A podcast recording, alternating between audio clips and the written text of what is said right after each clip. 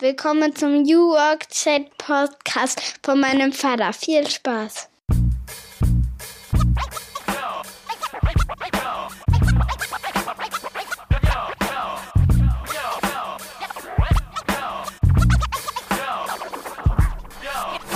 Und damit moin moin und schöne Grüße aus Rostock City. Herzlich willkommen zum New Work Chat Podcast. Ich bin Gabriel, euer Host und sende wie immer aus dem schönsten Bundesland Deutschlands, Mecklenburg-Vorpommern. Ich befinde mich in Warnemünde, unweit der Ostsee und freue mich, dass wir heute wieder durchstarten können mit einem spannenden Gast. Seit etwas mehr als drei Jahren frage ich hier Experten, die sich mit der Zukunft der Arbeit beschäftigen, frage ich aber auch Leute, die einfach ihren Job lieben. Wie macht ihr das? Denn ich glaube, wir können extrem viel lernen von diesen Leuten. Heute fliegen wir einmal rüber nach China. Ich habe gesprochen mit dem Bestseller-Autor Frank Sieren, der seit 28 Jahren in China lebt, mit seiner Familie, mit seiner Frau und mit ihren Zwillingen. Und das Reich der Mitte sozusagen auch beobachtet für uns erklärt und verständlich macht. Und das neue Buch Shenzhen Zukunft Made in China habe ich verschlungen. Es hat mich wirklich umgehauen. Shenzhen oder korrekterweise, glaube ich, ausgesprochen Shenzhen gilt ja als die modernste Stadt der Welt. Die, eine der jüngsten übrigens auch mit Durchschnittsalter 29 Jahre und das, was man dort sehen kann, das kennen wir eigentlich nur aus Science-Fiction-Filmen. Darüber sprechen wir natürlich ich habe aber auch erfahren, wie der Frank eigentlich nach China gekommen ist, warum er ausgewandert ist, wie es ist, Chinesisch zu lernen und überhaupt dort mit der Familie zu leben. Und last but not least äußert sich der Frank auch über den Konflikt Russlands mit der Ukraine, erklärt uns, was das mit China zu tun hat und ja, gibt uns einen guten Überblick auch über die geopolitische Lage, die er übrigens auch auf seinem LinkedIn-Profil extrem gut in seinem wunderbaren Format No and Go erklärt. Aber dazu vielleicht später mehr. Jetzt erstmal viel Spaß mit der Episode von Rostock nach Peking. Eine wunderbare Live-Schaltung. Schön, dass sowas heute möglich ist. Und ich bedanke mich auch an dieser Stelle bei meinem Werbepartner Mandarin Medien, die, wie ich schon mehrfach erwähnt habe, auch Apps entwickeln. Unter anderem auch die Moin-App, das mobile Intranet für kleine und mittelständische Unternehmen. Ja, und mit unserer Moin-App wollen wir auch die gerne unterstützen, die in der aktuellen Ukraine-Krise Gutes tun, nämlich die Wohlfahrtsverbände in Deutschland, DRK und Co., die sich darum kümmern, dass Flüchtende aus der Ukraine, die hier ankommen, eine Unterkunft bekommen, die Kinder in Kitas kommen, etc. pp. Die wollen wir gerne unterstützen und ihnen unser Intranet kostenlos zur Verfügung stellen. Also wenn ihr dort Beziehungen habt, dort euch selbst ehrenamtlich engagiert, dann schaut gerne mal vorbei auf unserer Seite moinapp.de und im Blog haben wir das Ganze einmal erklärt. So viel dazu und jetzt wünsche ich euch erstmal viel Spaß mit dem New Work Chat mit Frank Sieren.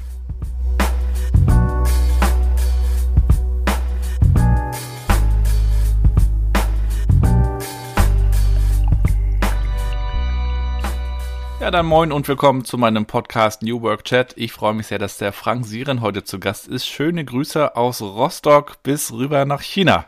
Schöne Grüße aus Peking zurück. Du bist der erste Gast, der von China aus sendet. Ich äh, freue mich sehr, dass es geklappt hat, dass wir uns kennenlernen und heute austauschen können. Wie geht's dir denn, lieber Frank? Mir geht's äh, sehr gut. Äh, ähm, hier ist es schon wieder äh, richtig warm. Man kann schon wieder draußen in der Sonne essen. Ähm, und äh, heute ist gerade ein bisschen viel Smog, aber das hat sich ja dramatisch geändert in den letzten Jahren. Also es gibt jetzt noch einzelne Tage mit Smog und die meiste Zeit ist blauer Himmel. Ja, sehr schön. Wir wollen heute so ein bisschen eintauchen in deine doch außergewöhnliche Story. Du lebst ja seit 30 Jahren fast. Fast, genau. Richtig? Also noch zwei Jahre, dann habe ich die 30 voll. Wahnsinn. Also wie du dazu gekommen bist, wie das Leben in China ist und was du natürlich auch als Journalist siehst, das wollen wir heute ähm, uns mal anschauen. Du hast nämlich auch dieses tolle Buch äh, Shenzhen geschrieben, das ich natürlich gelesen habe. Äh, vielen Dank da nochmal für den Tipp von Manfred Schlosser von Yandex, der ja hier auch im Podcast war. Das ist immer sehr wertvoll, wenn sich das so verlinkt und vernetzt. Und ähm, ja, da geht es dann ja auch um die Zukunft, die wir dort in der Stadt sehen, die du dort beschrieben hast. Mich interessiert natürlich auch die Zukunft der Arbeit, auch darum wird es heute gehen.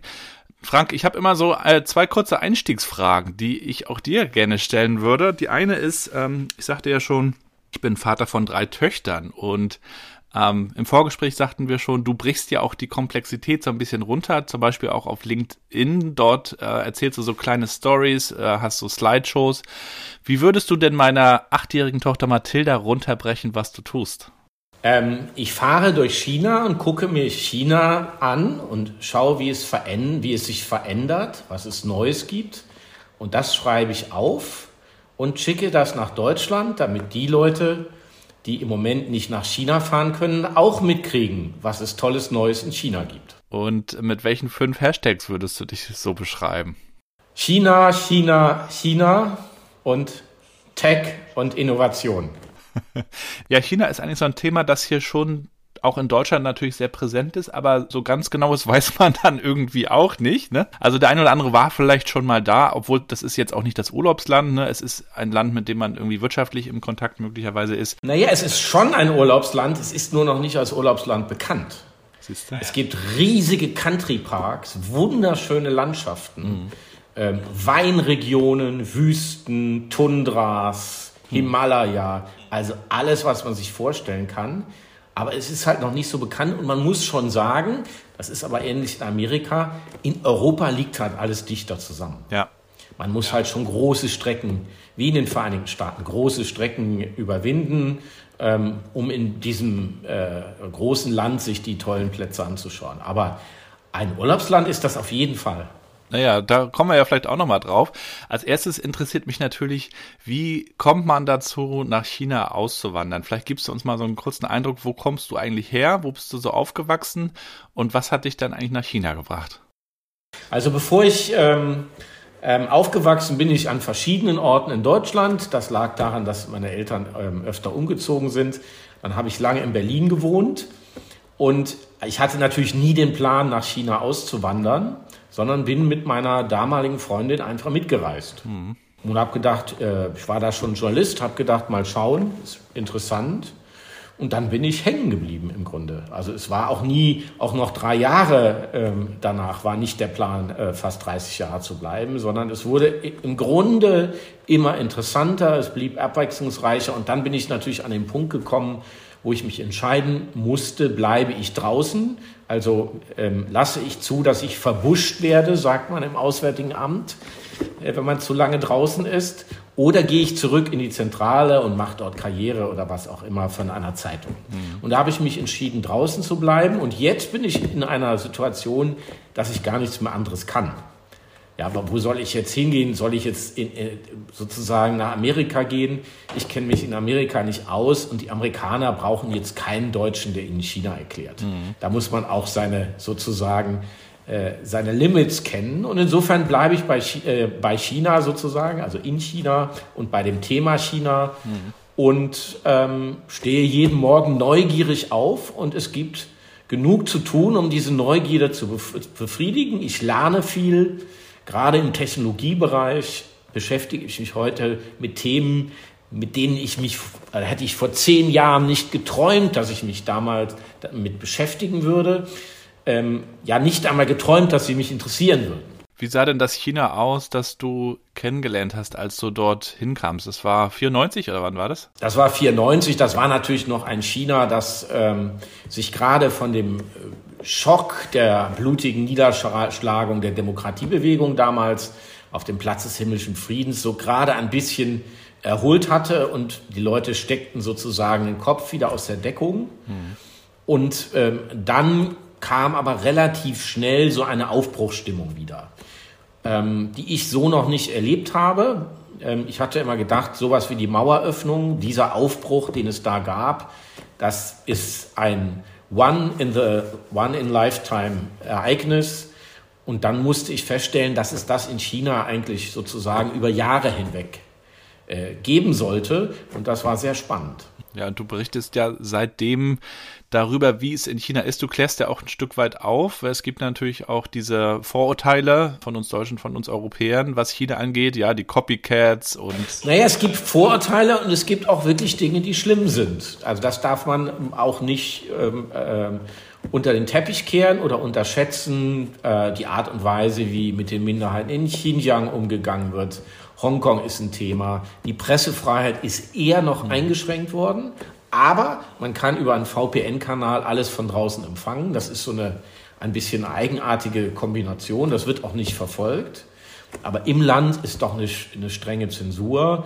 Ähm, die Rechtsstaatlichkeit kommt voran in manchen Bereichen, in manchen nicht so. Also das sind alles Sachen, die ähm, mich besorgen, zum Teil verstören, aber es ist eben nur der eine Teil Chinas.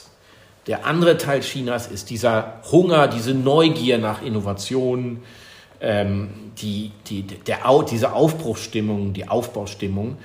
Und in, in, in den USA ist das für uns eigentlich sehr, sehr selbstverständlich, dass es, ich sage mal, das innovative Silicon Valley gibt, das liberale San Francisco und es auf der anderen Seite die Trump-Wähler gibt, den Rassismus, die Polizeigewalt und Guantanamo. Das haben wir für die USA sehr gut geschafft, parallel mhm. zu denken, ohne sozusagen nur das eine und das andere zu sehen. Und bei China gelingt uns das noch nicht so gut. Und ähm, da muss sich nicht China ändern, sondern das müssen wir lernen, diese Widersprüche in diesem großen Land eben im Grunde gleichzeitig zu sehen. Weil ähm, wer nur jeweils die eine Seite sieht, der geht halt Gefahr, dass sein Bild in die falsche Richtung geht und er dann, dann auch falsche Schlüsse zieht, was die Einschätzung Chinas betrifft. Und dass China immer wichtiger wird für unser Leben, weil dort Technologien erfunden werden und früher schon Produkte hergestellt wurden. Fast alles, was wir benutzen, anziehen, tragen, kaufen, ist made in China heutzutage. Das heißt, China hat einen sehr großen Einfluss auf uns und das ist der Grund, warum wir uns mit China beschäftigen müssen. Und das ist eigentlich so für mich ein bisschen der Antrieb zu sagen, Leute, guckt mal, das ist jetzt kein Thema für die Freizeit, sozusagen, was man machen kann, was nice to have ist, sondern hier, hier steigt gerade die neue Weltmacht auf. Ähm, die müssen wir kennen, wenn wir für die Zukunft gerüstet sein wollen. Und deswegen habe ich so ein Buch geschrieben wie dieses Buch über Shenzhen, was wahrscheinlich derzeit die fortschrittlichste Stadt der Welt ist. Steigen wir gleich mal ein. Vorher interessiert mich aber auch nochmal dein Einstieg und auch ja deine Familiengründung. Ja, du ihr lebt dort mit, äh, mit euren Kindern äh, und das stelle ich mir unheimlich schwer vor. Also die Sprache äh, alleine erstmal zu erlernen. Es ist ja kulturell auch nochmal was ganz anderes. Also wie lebt es sich als Familie in Peking in China? Also ganz sozusagen holzschnittartig gesagt, wo man dann abends seine Pizza isst, ist auch egal. Also es ist viel weniger exotisch, als man das denkt. Wir leben in einem Compound, das heißt in so einem das ist eine Siedlung von Häusern, da ist ein Zaun drumherum und ein Tor am Eingang. Und dieser Compound funktioniert eigentlich wie ein Dorf. Also man trifft sich auf der Straße, stellt die Tische zusammen, isst zusammen, die Kinder spielen mal in dem, mal in jedem Haus. Es gibt einen Fußballplatz, es gibt ein kleines Schwimmbad und so weiter und so fort. Das heißt, ähm, sie sind viel draußen, sie können da mit dem Fahrrad rumdonnern. Ähm, das ähm, ist eigentlich eine sehr ähm, eine sehr angenehme Lebensform. Also sozusagen, wo der Nachbar auch schon mal reingeht und ein Ei aus dem Kühlschrank holt, obwohl jetzt keiner da ist. Das wiederum in einer 25 Millionen Stadt mit den ganzen Vor- und Nachteilen. Ich bewege mich zum Beispiel praktisch nur mit dem Elektromotorrad durch die Stadt, weil äh, mit dem Auto das macht überhaupt keinen Sinn. Ähm, und ähm, insofern funktioniert das eigentlich viel besser. Der Compound, diese Siedlung ist dann relativ international. Chinesen natürlich, aber auch Deutsche, Franzosen, Dänen, was man sich vorstellen kann, sehr viele Amerikaner, ähm, sodass die Sprache im Compound eher Englisch als Chinesisch ist.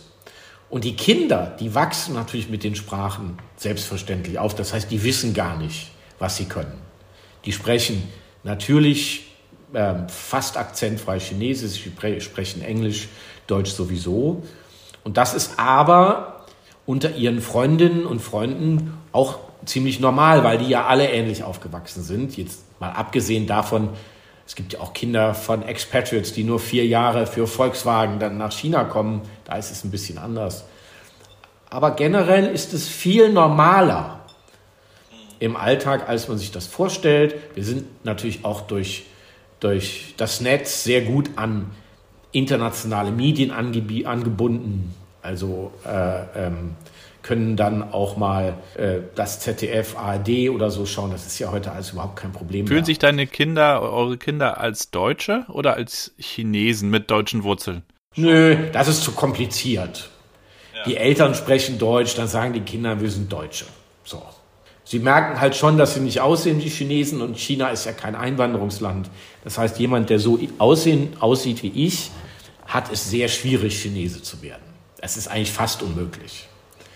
Ähm, äh, und insofern ähm, bleibt man in gewisser Hinsicht immer draußen. Wenn ich 30 Jahre in Amerika leben würde, würde ich ja sagen, ich bin Amerikaner deutscher Herkunft wahrscheinlich. Hätte einen amerikanischen Pass. Ich würde nie im Traum, auch nicht äh, im entferntesten Traum auf die Idee kommen zu sagen, ich bin, ich bin Chinese deutscher Herkunft. Was nicht heißt, dass ich China nicht spannend und interessant finde, aber die haben diese Immigrationskultur eben nicht. Wie bist du dann auch in diese Sprache reingekommen? Also ich, ich stelle es mir unheimlich schwierig vor. Naja, meine Kinder, dazu muss ich, da muss ich schon sagen, meine Kinder lachen natürlich über mich, wenn ich Chinesisch spreche. Das ist ja klar, weil ich habe das so sozusagen auf, auf, auf dem Bordstein gelernt und nebenher und so ein bisschen und bin dann auch, auch ab einem bestimmten Punkt stehen geblieben, weil das macht schon richtig Arbeit. Das glaube ich. Meine Frau ist jetzt wiederum, äh, die ist in Hongkong groß geworden, für die ist das jetzt kein so großes Problem, aber ähm, ich sag mal, da muss man auch realistisch sein, wie man seine Zeit einteilt. Und ähm, da bin ich vielleicht dann auch nicht so ähm, diszipliniert wie mancher Chinese, der sich dann abends zwischen acht und zehn nochmal hinsetzt und eine fremde Sprache lernt. Ähm, da sitze ich dann lieber und trinke ein Glas Wein oder äh, ja, schaue einen Film oder was auch immer. Kommen wir mal auf dein Buch zu sprechen. Ähm, Du beschreibst Shenzhen, wenn ich das richtig ausspreche, als die Stadt der Zukunft, das Silicon Valley äh, Asiens. Es ist ja eine Stadt der Gegensätze auch, ne? Also wenn man sich da ein bisschen informiert, da gibt es durchaus auch eine Historie. Da gab es auch Viertel, die platt gemacht wurden. Äh, es wurde eben auch sehr forciert. Wann hat dich das erste Mal diese Stadt so interessiert und was hat dann den Ausschlag gegeben, dieses Buch zu schreiben? Naja, Ende der 90er Jahre hat man, wenn man in Hongkong war, hat man die Stadt dann wahrgenommen. Da wurde in Hongkong noch so diskutiert, naja, das ist die Stadt, für die wo die Leute wohnen, die sich äh, Hongkong nicht leisten können. Und wenn vielleicht, wenn man mal pensioniert ist und hat nicht mehr so viel Geld, vielleicht kann man dann darüber ziehen. Die Hongkonger haben das gar nicht richtig wahrgenommen, was da los ist. Und, ähm, und so ist im Windschatten von Hongkong diese unglaublich moderne Stadt entstanden. Ähm, da ist natürlich viel weggerissen worden, aber man muss auch sagen, das, was weggerissen wurde, war dann nicht mal 20 Jahre alt. Weil ähm, die Stadt, als sie gegründet wurde, vor 40 Jahren, bestand äh, im Grunde aus mehreren Dörfern von 30.000 Menschen ungefähr. Und ähm, sie wurde gegründet, weil der damalige ähm, äh, Parteichef, oder er war nicht mal mehr Parteichef, Deng Xiaoping, äh, der Großreformer, gesagt hat, ähm, wir, wir, wir schaffen das nicht alleine.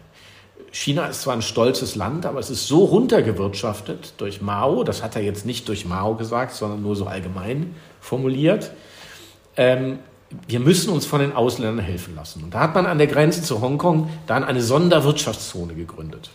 Übrigens, da war der Vater des heutigen Staatspräsidenten beteiligt, Xi Jinping. Der hatte mit die Idee.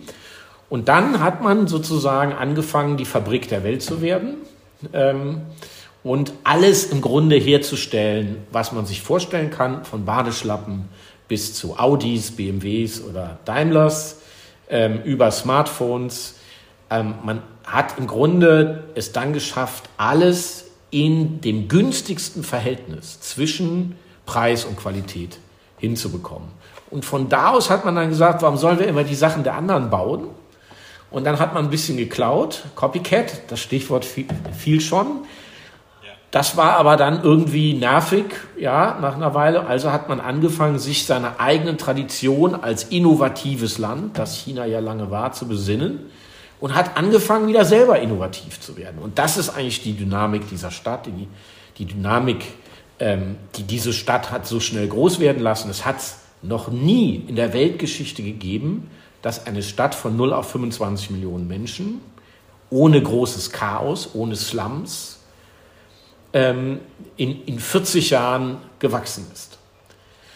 Und jetzt ähm, äh, ist Shenzhen eben die Stadt, wo jetzt zum Beispiel als erste Stadt der Welt das autonome Fahren frei möglich ist. Es ist nicht mehr auf bestimmte Viertel beschränkt. Gerade in diesem Moment wird das freigegeben. Es ist eine Stadt, wo ähm, äh, ganze Branchen entstehen, zum Beispiel die, die Drohnenindustrie. Äh, äh mit DJI, inzwischen kennt man den Namen. Äh, früher war es GoPro, die haben GoPro hinweggefegt.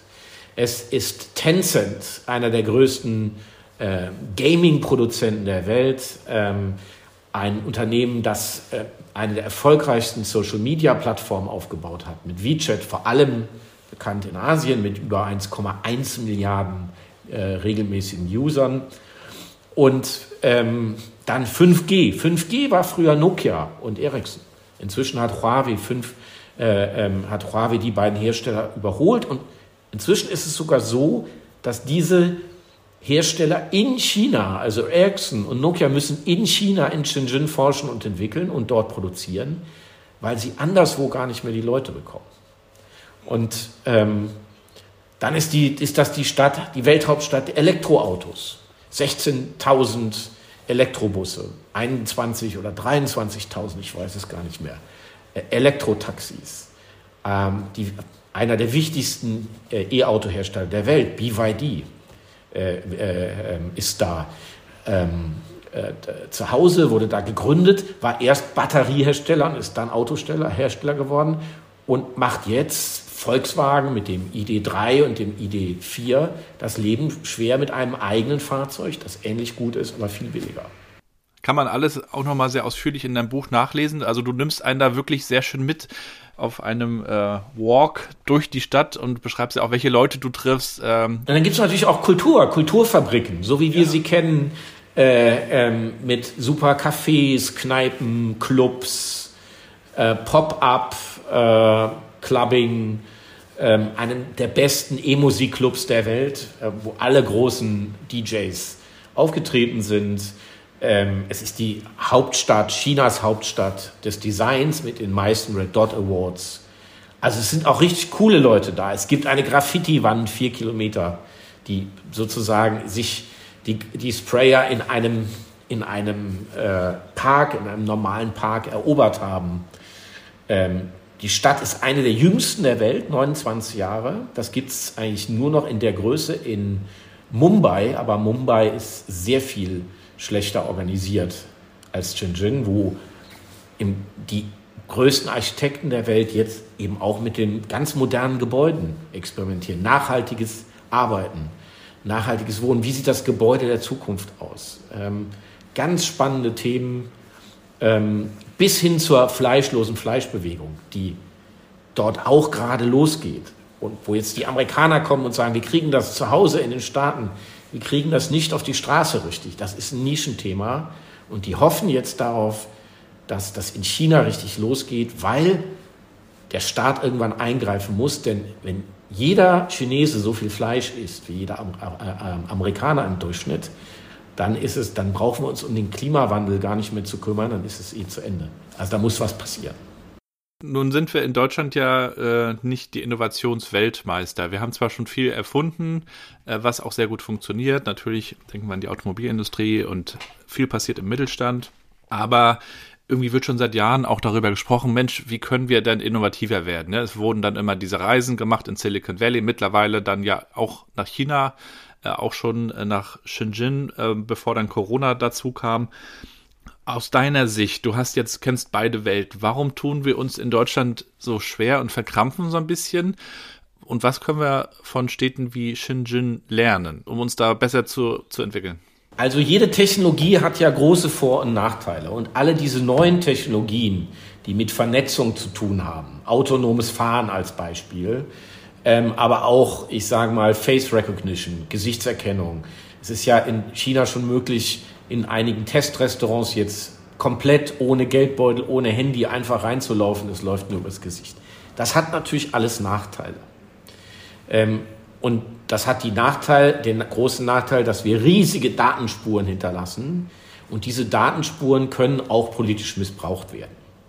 Und da wir in Deutschland eine, eine, eine ich sage mal, eine Schleifspur äh, im Dritten Reich und in der DDR des Missbrauchs von Daten gegen politisch Andersdenkende haben, tun wir uns vielleicht ein bisschen schwerer als andere Länder.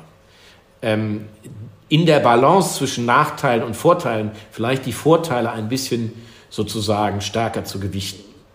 In, in London zum Beispiel ist es schon ganz anders. In der Liste der zehn Städte mit den meisten Kameras, Überwachungskameras, sind neun chinesische Städte und, und eine europäische, nämlich London. Weil die Engländer haben eine andere Vergangenheit und deswegen ein, ähm, ein, mit, eine andere Erfahrung mit Terrorismus und haben deswegen ein größeres Bedürfnis an Sicherheit. Der sind die Risiken der Überwachung nicht so wichtig. Denen ist wichtiger, dass die Stadt sicher ist. Und in China ist es ähnlich. China hat eine andere Vergangenheit, aber im Ergebnis ist es den Chinesen im Moment wichtiger, dass sie sicher sind, als dass man, dass die Überwachung eingeschränkt ist. Und deswegen tun wir uns so ein bisschen schwer. Ähm, und das wäre eigentlich gar nicht nötig. Ähm, äh, zum Beispiel im 19. Jahrhundert gab es ein Gesetz ähm, zur Eindämmung des bösen Autos. Da musste 30, das Red Flag Gesetz, da musste 30 Jahre ein Mensch vor einem Auto laufen und die anderen Verkehrsteilnehmer vor ihm warnen.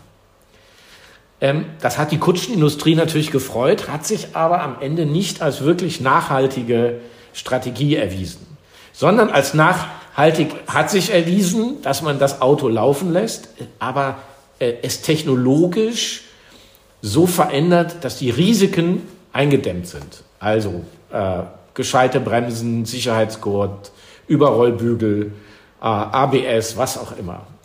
Und ich glaube, das ist, äh, daraus müssen wir im Umgang mit Technologie lernen, dass wir die Technologien, die da kommen und auch unser Leben beeinflussen werden, erst einmal mit offenen Armen empfangen und sagen, wow, da ist was Neues, das macht unser Leben einfacher.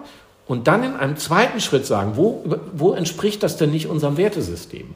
Und dann im Grunde Technologien erfinden oder Maßnahmen erfinden, Spielregeln erfinden, die äh, die uns wichtigen Gefahren dieser Technologie einhegen. Und was oben noch obendrauf kommt, was uns auch hemmt, ist natürlich, dass wir das Gefühl haben, und das ist ja eine gigantische Veränderung, dass wir im Westen insgesamt das Gefühl haben, dass die, die Vorherrschaft der westlichen, manche sagen auch weiße und manche sagen auch männliche Minderheit, ähm, dass die über, die hat, die ja über Jahrhunderte gegolten hat, die Minderheit des Westens hat die Spielregeln der Welt bestimmt. Im Grunde seit Christopher, Christopher Columbus aus Versehen Amerika entdeckt hat. Diese Epoche geht nun zu Ende zugunsten einer tatsächlich multipolaren Weltordnung. Und das bedeutet natürlich, dass wir an Einfluss verlieren, und zwar jeden Tag. Ähm, und das äh, es ist nicht nur eine wirtschaftliche und eine technologische Entwicklung, sondern hat natürlich auch politische ähm, Einflüsse, äh, politische Auswirkungen und auch, ein, äh, auch Auswirkungen darauf, ähm, welches Wertesystem sich durchsetzen wird.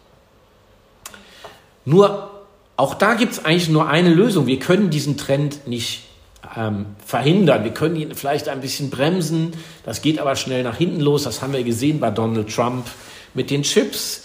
Das hat im Grunde am Ende dazu geführt, die ganze Welt hatte Chipknappheit und die Chinesen ähm, haben ihre Anstrengungen verdreifacht jetzt, um unabhängig von ähm, amerikanischer Technologie zu werden. Das ist ja vor allem äh, ein Software-Thema noch. Die Amerikaner stellen die Software her, die die europäischen Maschinen brauchen, um die Chips in China zu produzieren, die die Chinesen inzwischen schon in sieben Nanometer selbst ähm, entwickeln können. Ähm, also das funktioniert auch nicht. Wir müssen uns darauf einstellen.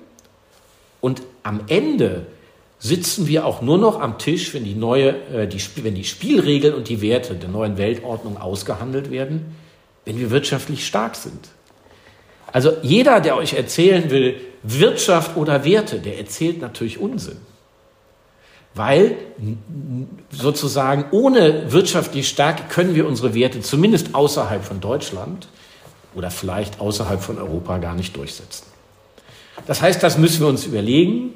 Ziehen wir uns zurück auf den Freizeitpark Deutschland, der sozusagen industriell verarmt, dann tragen wir eben alle ähm, Kostüme und sitzen in Heidelberg in der Ecke und spielen Zither oder haben eine, eine, eine Fischerkluft an und sitzen im Hafen für die, und spielen da auf für die chinesischen Touristen.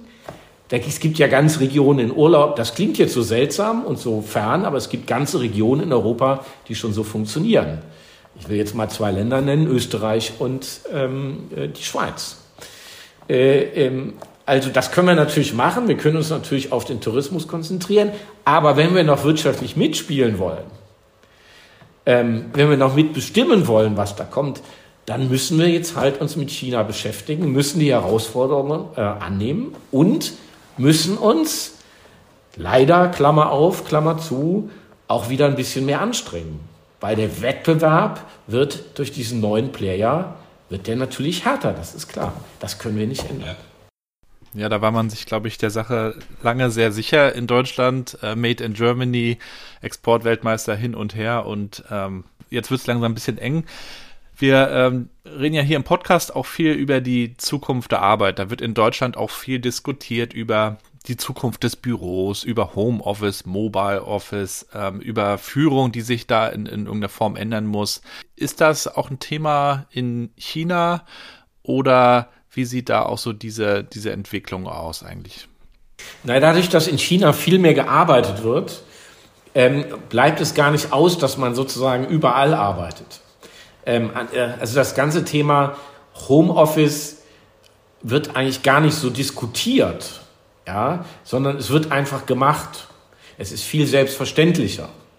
Ja, man hat eben irgendwas zu Hause zu tun, dann fährt man halt nach Hause und arbeitet zu Hause weiter. Ähm, also insofern gibt es diese sozusagen grundsätzliche Debatte nicht. Und am Ende ist das Thema ja auch ideal in einer Mischung. Also niemand möchte den ganzen Tag in einem Großbrauenbüro sitzen, ähm, wo sich alle Leute anschreien. Und niemand möchte den ganzen Tag in seinem Keller sitzen zu Hause und niemand spricht mit einem. Das ist ja im Grunde ganz einfach. Und da muss man jetzt, äh, da muss man jetzt nicht Philosophie und Sozialpädagogik studiert haben, um das herauszufinden. Und am Ende finde ich, sollten Unternehmen den Mitarbeitern die Möglichkeit geben, die, die Mischung zu finden, ähm, bei der sie sich einerseits am wohlsten fühlen, im Interesse des Mitarbeiters, aber andererseits muss natürlich die Produktivität auch stimmen. Und diese Balance muss man einfach diskutieren und manche Leute müssen drei Tage ins Büro gehen und nur zwei Tage zu Hause sein. Andere gehen nur einen Tag ins Büro und sind den Rest der Woche zu Hause. Also ähm, ich glaube nicht, dass wir das Thema ideologisieren müssen, sondern wir müssen es, da muss es vielfältige Lösungen geben, wir müssen es offen gestalten. Wie sieht denn bei dir so ein typischer Arbeitsalltag aus? Arbeitest du viel zu Hause? Bist du auch in Coworking Spaces? Wie sieht das aus? Ja, also ich bin, ich, da, ich schreibe morgens, das ist eigentlich unge, ungewöhnlich, also vor allem wenn ich Bücher schreibe, äh, fange ich schon um 5.30 Uhr an. Ich kann morgens am besten schreiben. Ich bin nicht so ein Hemingway-Typ, der abends mit der Flasche Whisky dann bis zwei Uhr morgens, äh, da habe ich eher Ladehemmungen. Und morgens geht das gut von der Hand, so von 5.30 Uhr bis 10 das hat, so ich meistens morgens zu Hause arbeite. Ähm, und dann habe ich mal einen Mittagstermin oft und äh, nachmittags bin ich dann im Büro. Dann kommt auch Deutschland dazu und dann machen wir so schöne Sachen wie jetzt. Nehmen dich denn auch die chinesischen Medien wahr? Bist du dort auch präsent oder bist du wirklich Klar. der Deutsche in China schon? Das auch. Natürlich nehmen die mich wahr, weil die wollen natürlich, Chinesen wollen schon wissen, was die Ausländer über sie denken.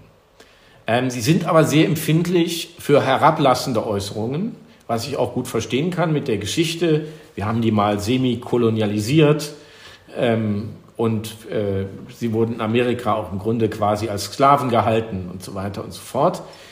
Aber wenn man, ähm, wenn man den Chinesen mit einem Respekt begegnet, dann kann man auch sehr viel an Kritik formulieren, ohne dass die gleich beleidigt sind.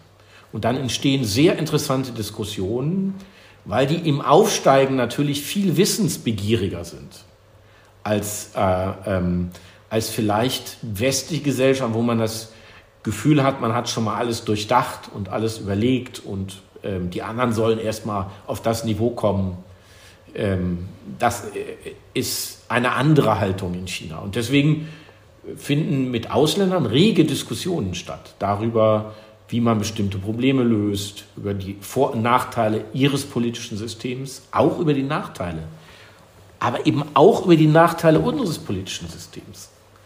Und die, die, die Vorstellung, die da sich bei manchen verdichtet hat, dass unser politisches System nur Vorteile hat und deren nur Nachteile, das ist wahrscheinlich ähm, ähm, ein Trugschluss und führt dazu, dass man sich selber eine Situation begibt, wo man gar nicht mehr glaubt, sich verbessern zu müssen. Und das ist immer gefährlich. Ähm, ich glaube, dass so Sachen wie Rechtsstaatlichkeit, Pressefreiheit, zivilgesellschaftliche Beteiligung, dass das unglaubliche Stärken der westlichen Demokratien sind.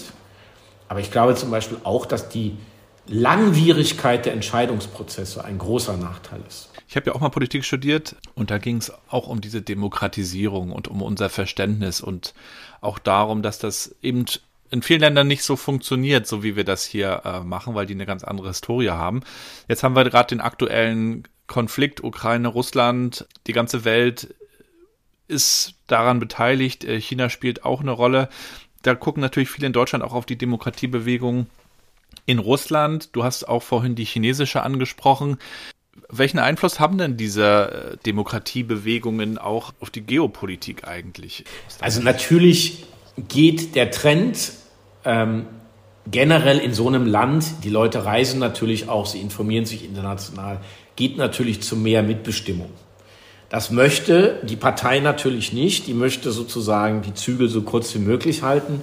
Und das ist eben ein stetiger Kampf, ähm, bei dem ähm, manchmal dann auch diejenigen gewinnen, die das Rad wieder zurückdrehen. Generell glaube ich, dass, oder sehe ich ja auch in den fast 30 Jahren, in denen hier, ich hier bin, dass sozusagen ähm, immer mehr Menschen an den Entscheidungen beteiligt sind.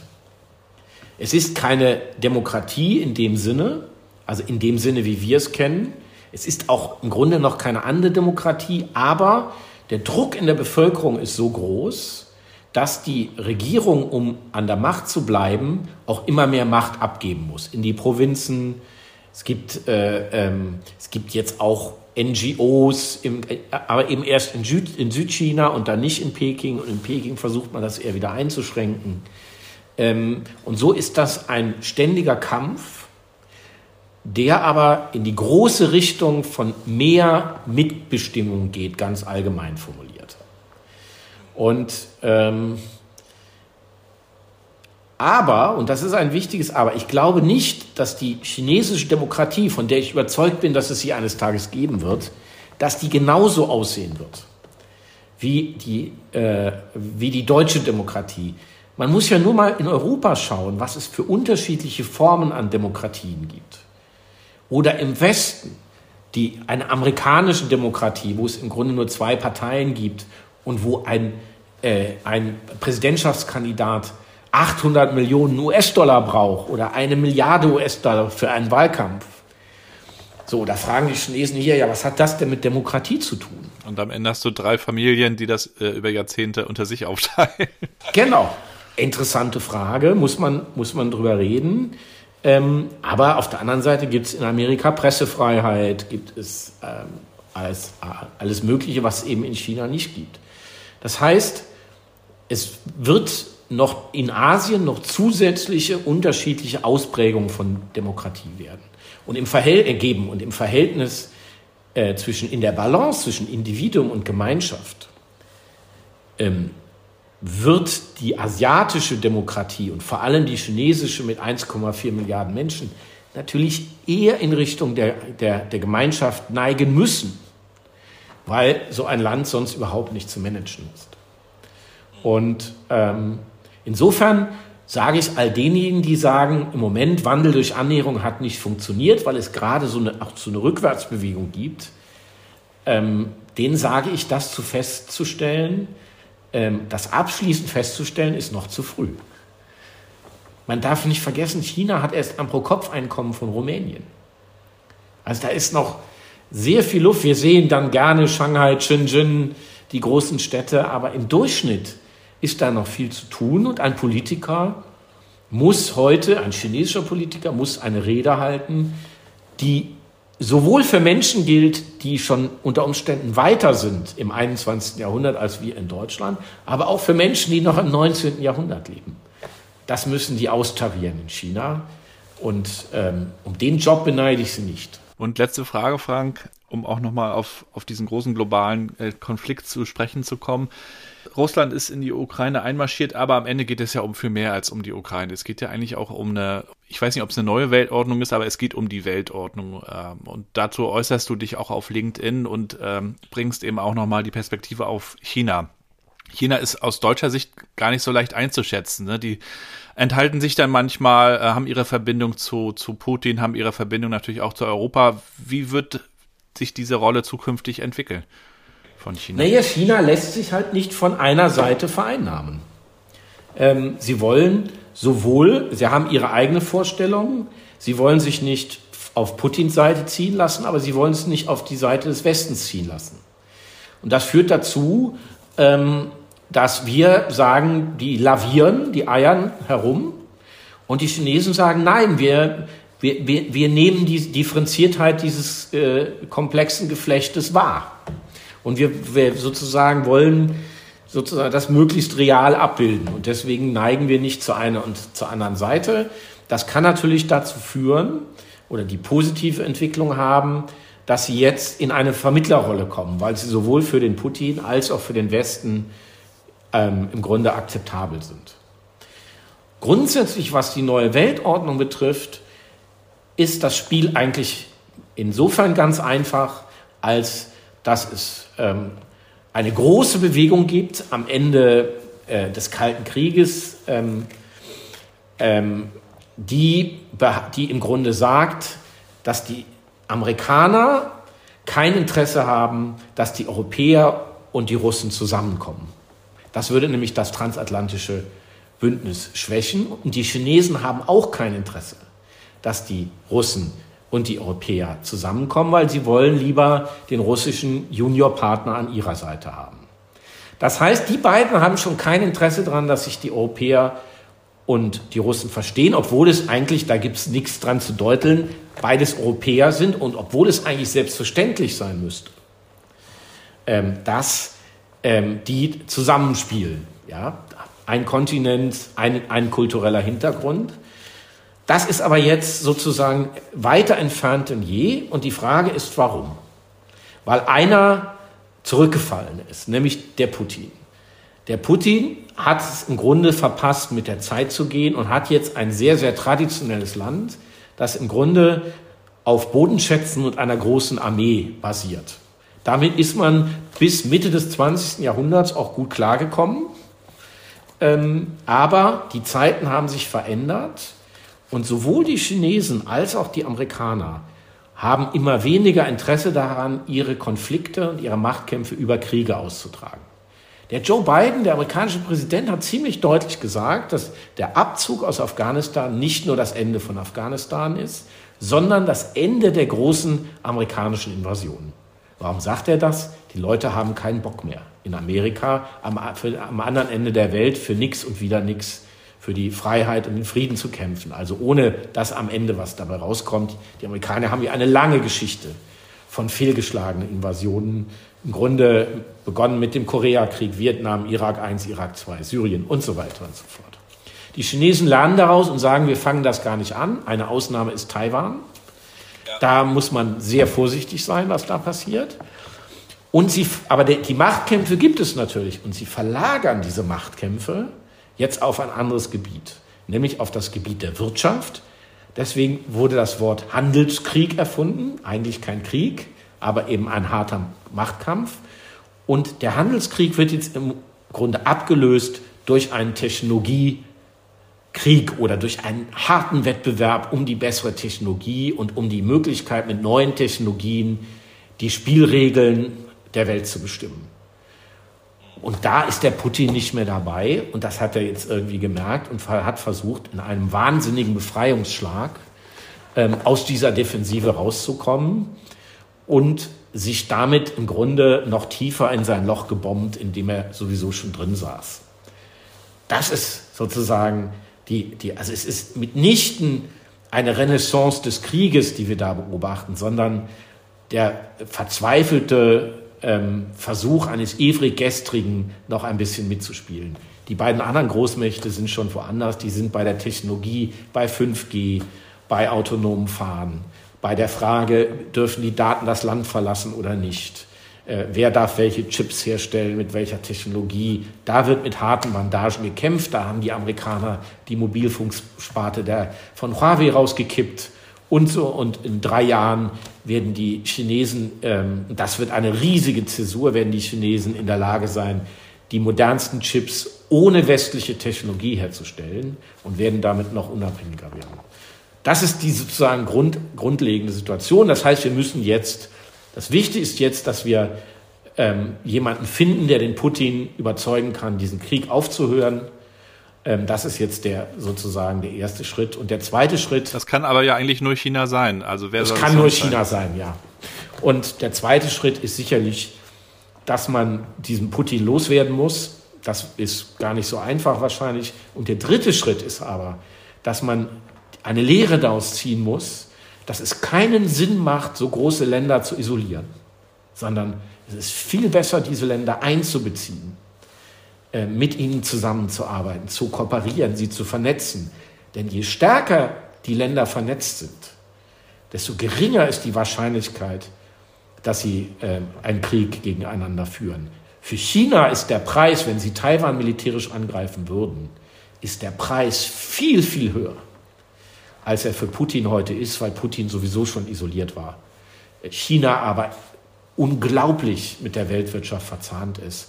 Und das wäre dann alles erstmal auf Halt gestellt und gestoppt und ähm, hätte gravierende Auswirkungen. Deswegen glaube ich, ist durch diesen Krieg die Wahrscheinlichkeit, dass Taiwan militärisch eingenommen wird, eher gesunken. Ja, wir werden weiter verfolgen, wie du die Dinge äh, beobachtest und interpretierst. Hast du dann schon ein neues Buch äh, angefangen zu schreiben? Ich habe ein neues Buch angefangen zu schreiben. Das wird sich mit den Themen beschäftigen, die ich in LinkedIn mache. Ich, da werde ich in diesem Buch werde ich versuchen, komplizierte Sachen möglichst einfach darzustellen. Für all die Leute, ähm, die vielleicht doch neben LinkedIn auch noch mal ein Buch lesen wollen oder glauben zu müssen, vielleicht auch nur hören und statt zu lesen. Aber die Idee ist sozusagen, dieses Konzept in das Buch mit rüberzunehmen. Und ähm, alle, die verfolgen wollen, was da passiert, können sich ja einfach bei mir bei LinkedIn unter meinem Namen einklinken. Das ist ja ganz einfach. Und für die, die die 400 Seiten noch schaffen, es sind ja nicht mehr viele, die das machen, die können sich dann das Buch kaufen oder können es als Audiobuch lesen. Ich habe es selber eingesprochen. Genau. Also vielen Dank, Frank, dass du uns heute da mit reingenommen hast in deine Welt, in China vor allen Dingen auch. Danke auch, dass du als Kulturbotschafter quasi auch diesen Zugang äh, uns gibst, denn es ist auch sehr nötig, dass Leute wie du äh, das in beide Richtungen vielleicht äh, gewissermaßen übersetzen und verständlich machen. Und darum geht es mir ja auch, Vernetzung und ein Verstehen am Ende.